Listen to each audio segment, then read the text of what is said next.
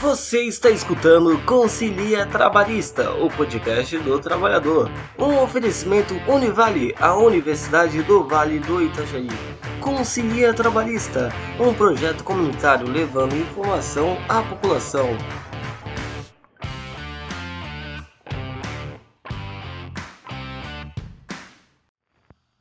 Boa noite, detentores da força do trabalho. Mais um podcast trazendo as dúvidas acerca de seus direitos trabalhistas nesse mundo capitalista. Temos aqui Léo. Opa, boa noite. E o Pablo. Fala pessoal, boa noite. O assunto de hoje é salário.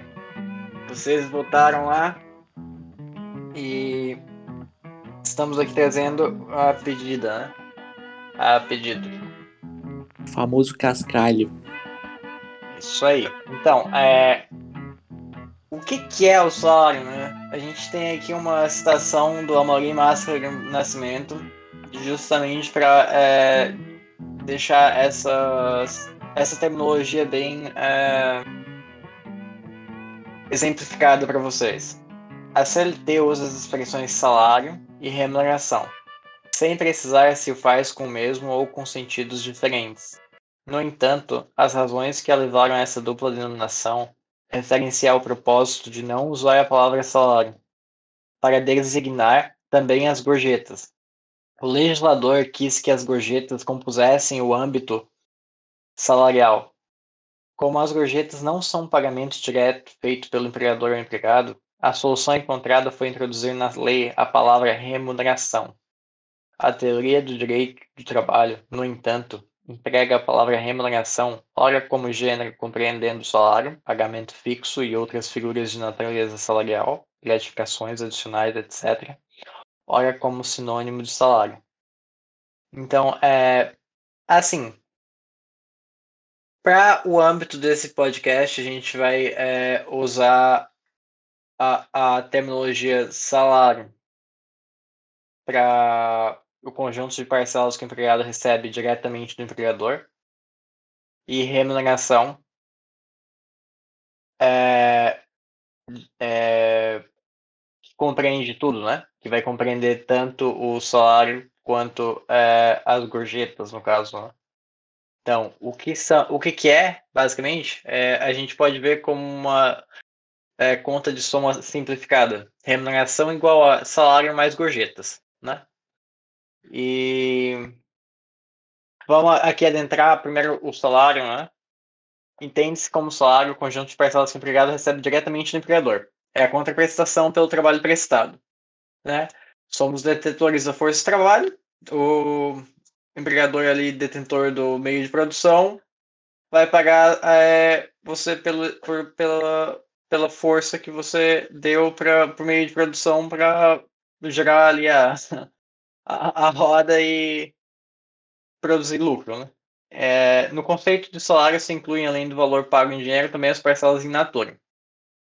O que, que isso significa? Que além do pagamento em dinheiro, compreende-se no salário para todos os efeitos legais, isso eu estou citando o artigo 458 da CLT, a alimentação, a habitação, vestuário ou outras prestações in natura que a empresa, por força do contrato ou do costume, fornecer habitualmente ao empregado. Em caso algum, será permitido o pagamento com bebidas alcoólicas ou drogas nocivas. Aproveito para destacar o entendimento doutrinário de que o rol de parcelas do parágrafo 1 transcrito anteriormente, é meramente exemplificativo, tá? Então, o, o rol ali do parágrafo 1 do artigo 458, não, não, do artigo 457 é apenas exemplificativo e que pode ter mais, né? Então, é, a lei ela não está dando um rol que, ah, fechou isso aqui, é só isso. Né? Que é, no caso, integra um salário, importância fixa estipulada, gratificações legais e as comissões pagas pelo vereador. É, pode ser expandido por outros meios que não a lei, né? E a remuneração, é como eu tinha falado, foi só uma como eu tinha falado, não. Como eu tinha citado, o e do nascimento foi só uma forma da lei é, abranger a, as gorjetas pagas pelos clientes, ou seja, verbas que não vieram do empregador, mas é, que abrangem nessa terminologia também. Léo?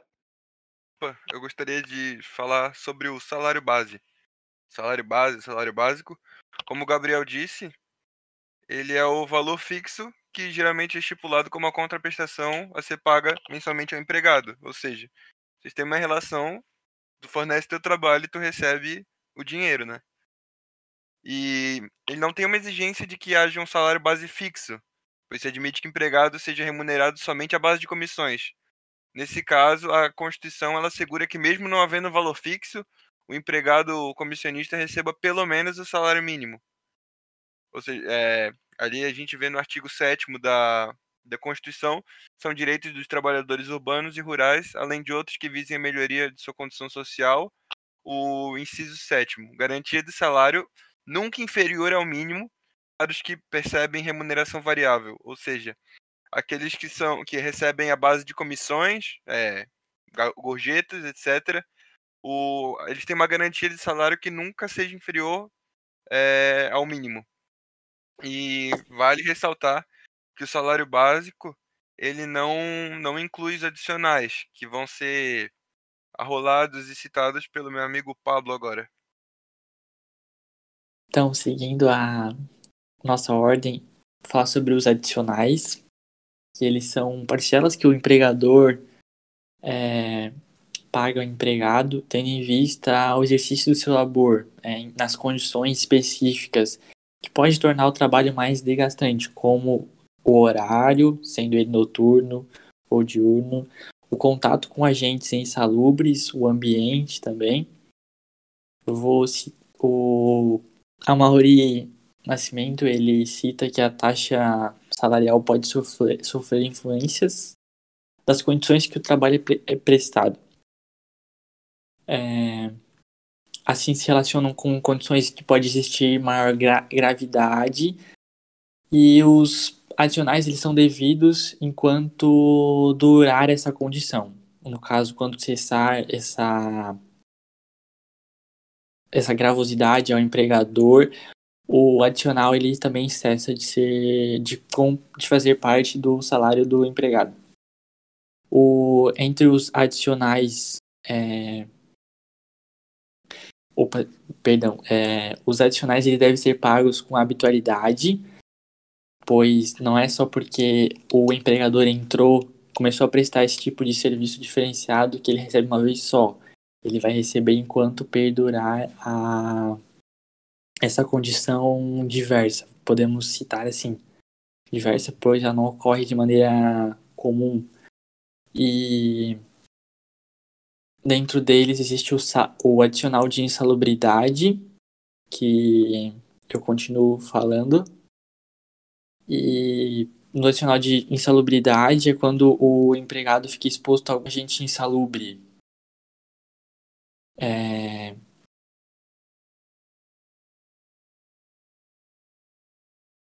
insalubre, como um ruído contínuo, um ruído intermitente, calor, radiação. No artigo 192 da CLT, ele cita sobre as, os a percepção adicional do salário, perdão, do, da condição insalubre do adicional, onde pode variar entre 40%, 20% ou 10% do salário mínimo, segundo se classificam os graus máximo, médio ou mínimo. Outra citação aqui do artigo 194, que o direito do empregado adicional de salubridade ou de periculosidade cessará com a eliminação do risco, ou seja, quando o empregado parar de ser exposto a esse risco, também vai cessar a, esse adicional na sua, no seu salário.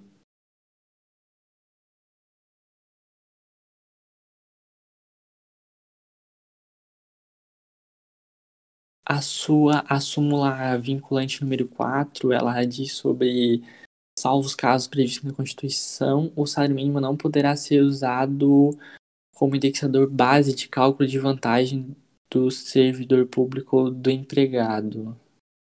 Cara, eu vou pedir pra cortar essa parte aí que não tem nada a ver que eu falei, tá? Voltando.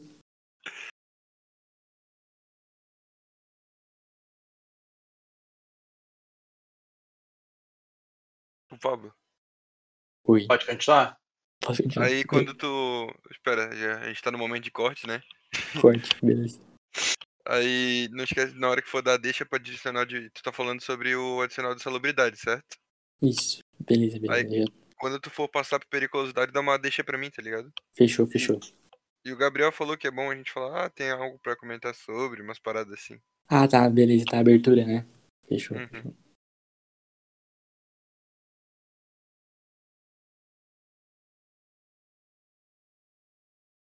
Quando quiser voltar, só dá-lhe. Beleza, só deixa eu achar aqui um ponto pra eu voltar.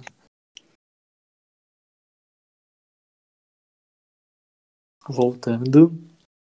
O, na CLT, no artigo 190, o próprio Ministério do Trabalho, hoje extinto, né, que faz parte da Ministério da Economia, uma subpasta, o, vai ter uma deliberação do da entidade que aprovará o quadro de atividades e operações insalubres. E dentro desse quadro vai ter as normas, os critérios de caracterização de insalubridade, ou seja, não é apenas atividade, mas ela vai ter uma caracterização de limites de tolerância aos agentes, os meios de proteção e o tempo máximo de exposição ao empregado e aos agentes.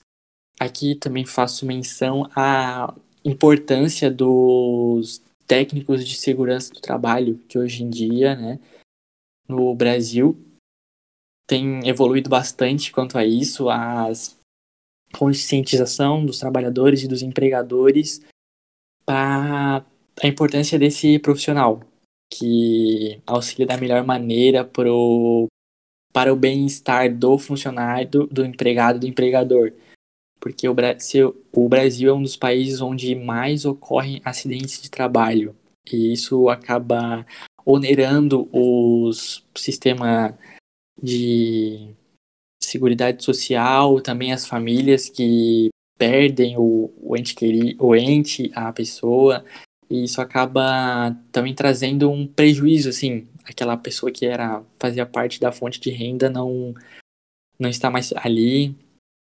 E isso é muito importante a gente frisar essa importância. Vocês têm alguma coisa a comentar? Então, é, é interessante ali verificar a questão é, da insalubridade, né? Que hou- houve aquele julgamento e, do STF e que o STF decidiu que a exposição ao solar, ao calor, no caso, não ao calor, mas aos raios ultravioletas, né? É, que não teria. Aqui a gente tem um, um- uma citação do Sérgio Pinto Martins, né? Não há dúvida de que o sol pode queimar a pele de uma pessoa dependendo da exposição aos raios solares, depois das 10 horas e antes das 16 horas. A maior concentração de raios ultravioletas nos raios solares, implicando maiores possibilidades de danos à pele da pessoa. Em razão disso, foram feitas reivindicações de pagamento de adicional de insalubridade, principalmente por empregados que trabalhavam em canaviais no nordeste do país. Aí, é, corrigindo, né? Não foi o STF, foi o TST que é, tratou do tema, né? E foi quem disse que, no caso, não, se caracterizaria justamente por não estar no rol da legislação. É, então temos aí que o adicional de insalubridade ele tem um rol é, fechado como parâmetro, né? Ele não é uma coisa expansível a a, a, a mercê ou a caráter de interpretação é, extensiva, né? Então é interessante visualizar isso. Léo? É, complementando o que tu falou, é interessante que que se traz até um num anexo da NR15, ele até a própria a própria exposição de calor, ela traz limites de tolerância justamente para não para ser algo bem para essa insalubridade ela ser bem como que eu posso explicar bem específica, sabe? Não ser motivo de, de argumentações, ela ser algo pré-definido. Ela traz limites de tolerância para exposição ao calor.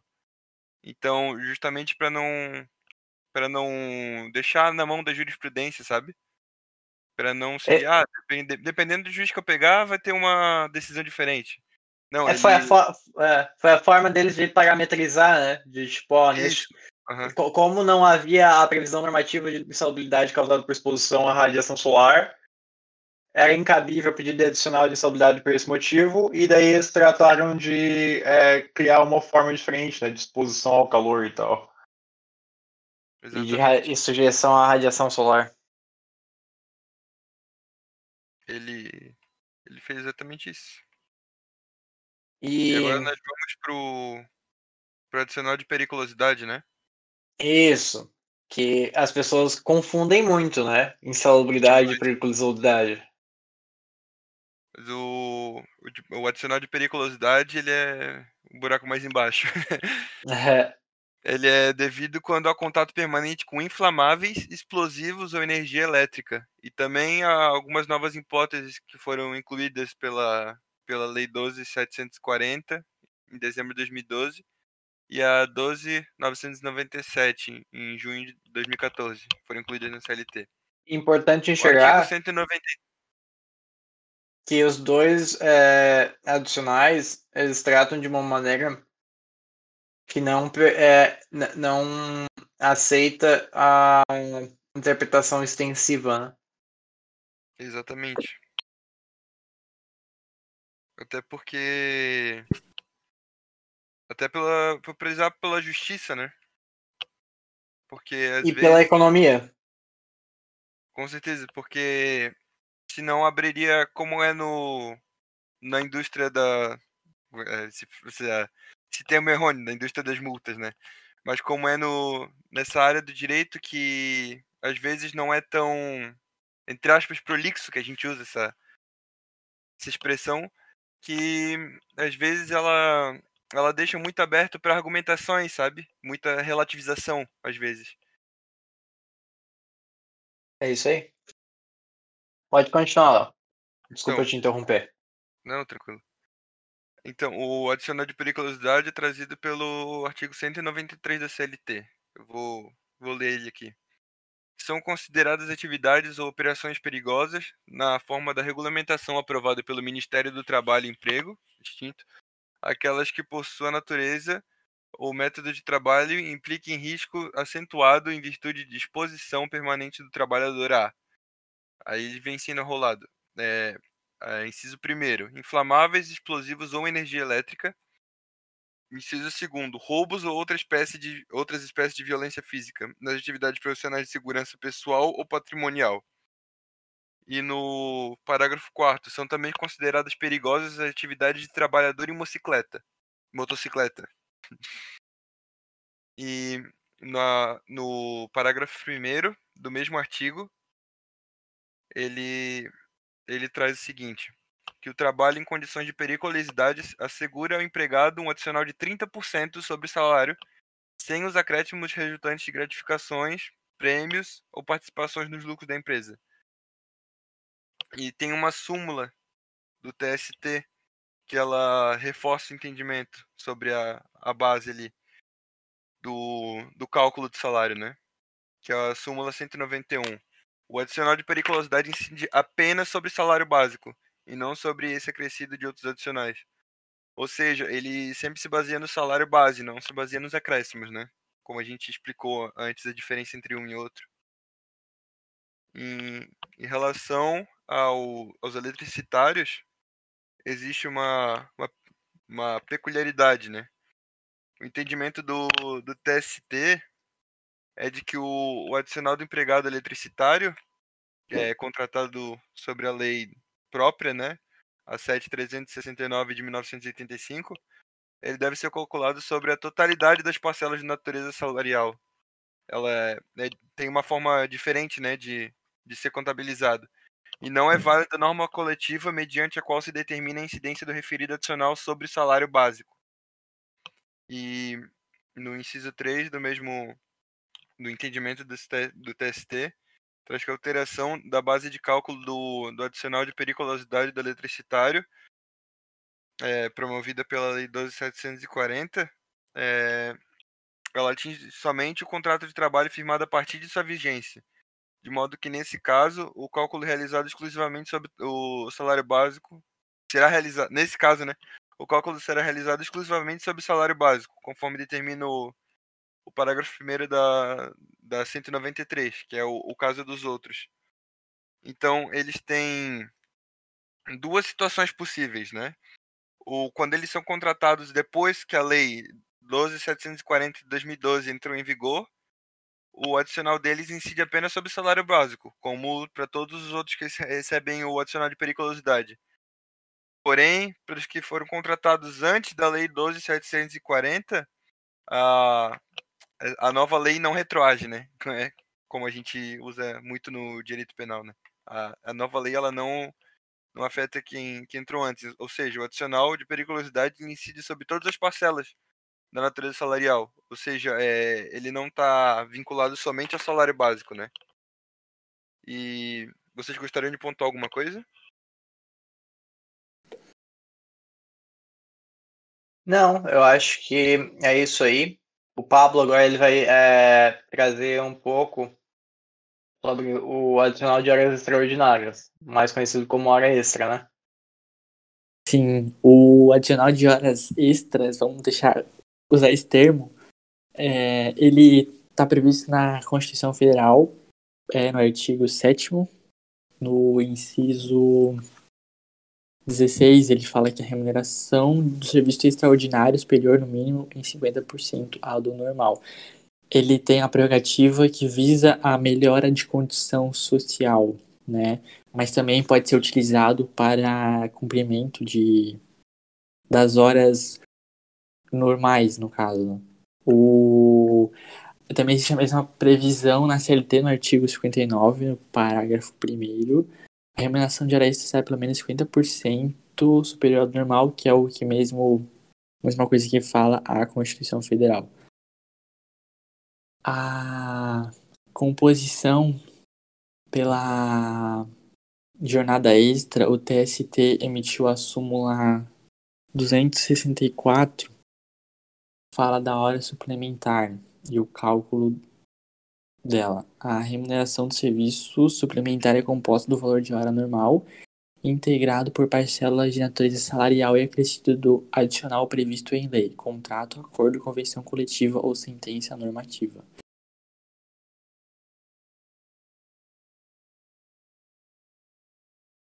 O...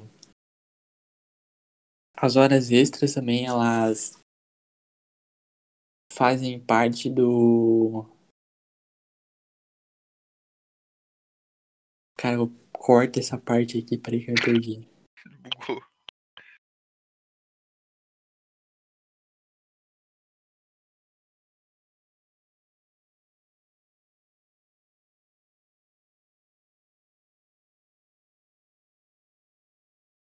Pode começar, pô.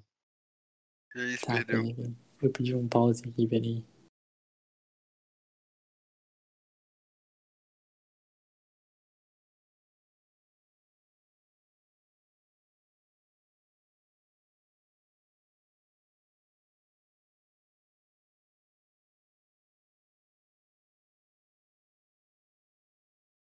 Voltando.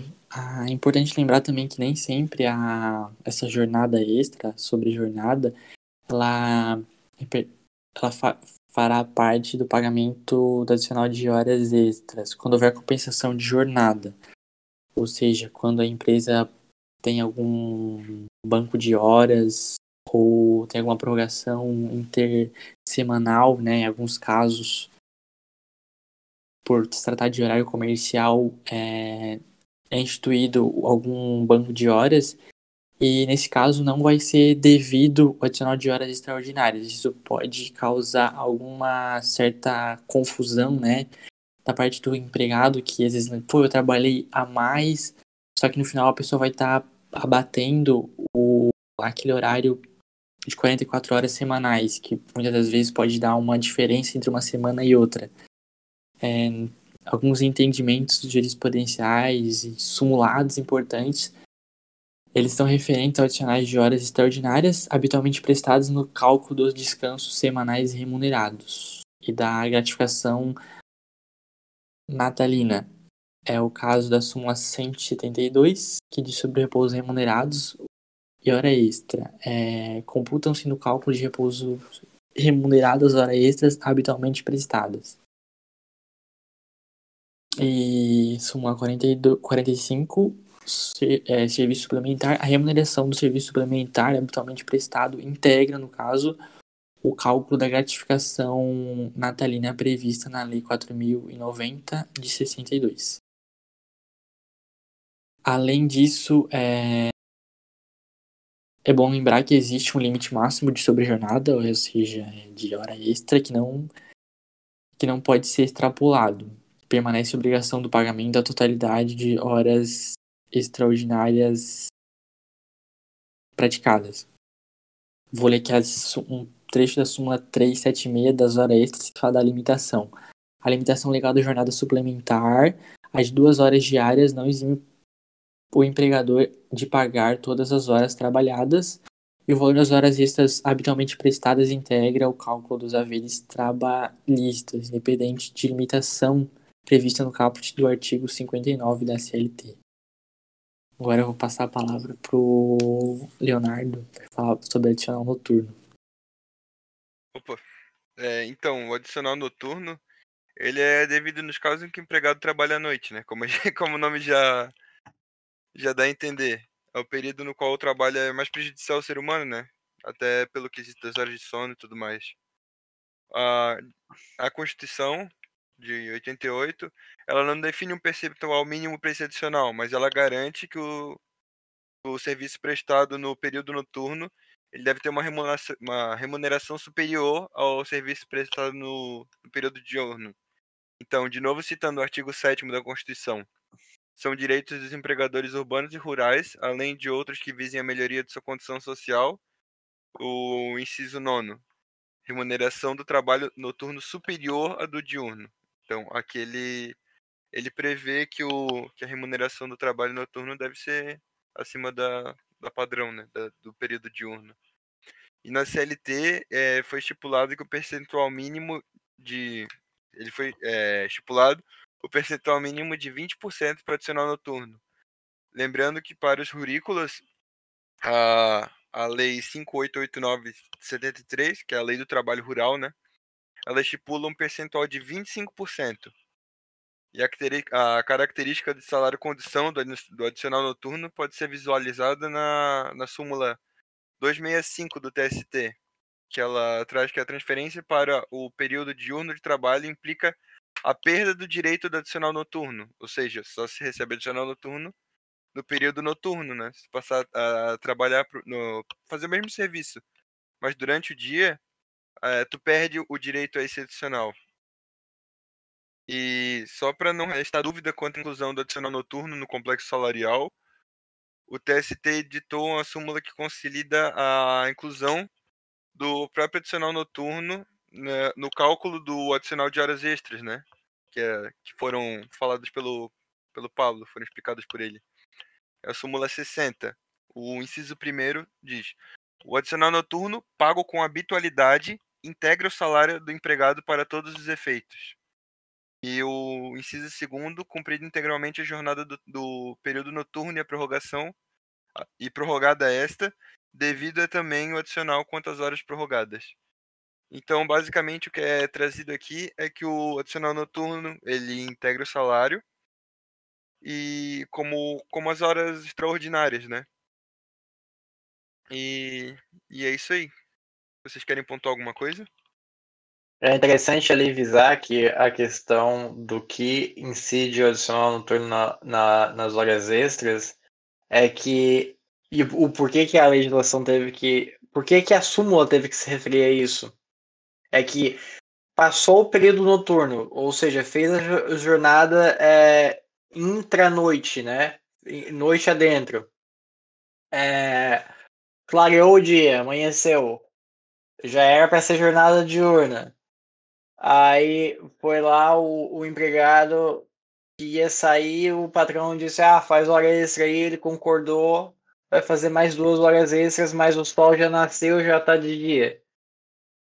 Continua sendo é, noturno para todos os efeitos, até porque o adicional noturno ele é para é, por conta da, do, do, abalo na saúde é, do funcionário que trabalha é, no período da noite, pois é, é cientificamente comprovado que isso faz mal ao corpo humano, né? Que tem toda uma questão do, do que é orgânico e o que não é.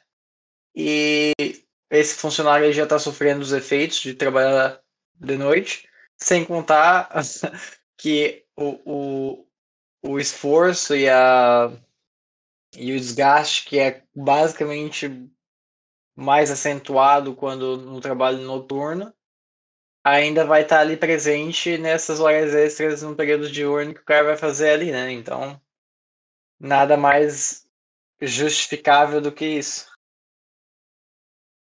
Pablo? Oi, isso mesmo. Ou também ia fazer uma analogia, seria como se ele tivesse trabalhando naquele horário que ele devia estar descansando, né, na lógica.